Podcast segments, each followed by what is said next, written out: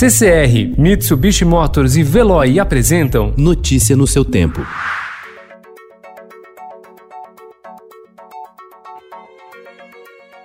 Olá, seja bem-vindo. Hoje é quinta-feira, 30 de abril de 2020. Eu sou Gustavo Toledo. Ao meu lado, Alessandra Romano. E estes são os principais destaques do jornal Estado de São Paulo.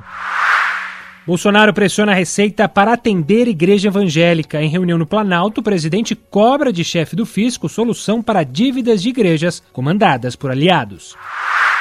Receita Federal descobriu que igrejas evangélicas usavam a remuneração de pastores, que é isenta de tributos, para distribuir participação nos lucros ou pagar remuneração variável. Há pressão pelo afrouxamento das regras.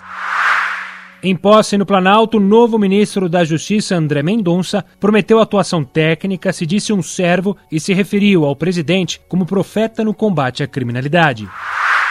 Ministro do STF barra nomeação à direção da PF. Bolsonaro reage. Presidente vai divulgar vídeo da última reunião com Sérgio Moro. Governador João Dória critica duramente a postura de Jair Bolsonaro no combate à pandemia. Saia da sua bolha, do seu mundinho de ódio.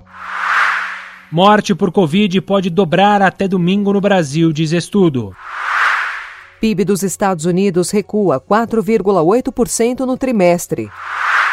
Claude Troagras exibe seu talento em nova temporada de show gastronômico com provas de culinária. Gael Garcia Bernal em drama chileno. Streaming tem longa ema, de graça por 24 horas. Os ensinamentos do coronavírus, reflexões filosóficas que surgem na pandemia. Notícia no seu tempo. Oferecimento CCR e Mitsubishi Motors. Apoio Veloy. Fique em casa. Passe sem filas com o Veloy depois.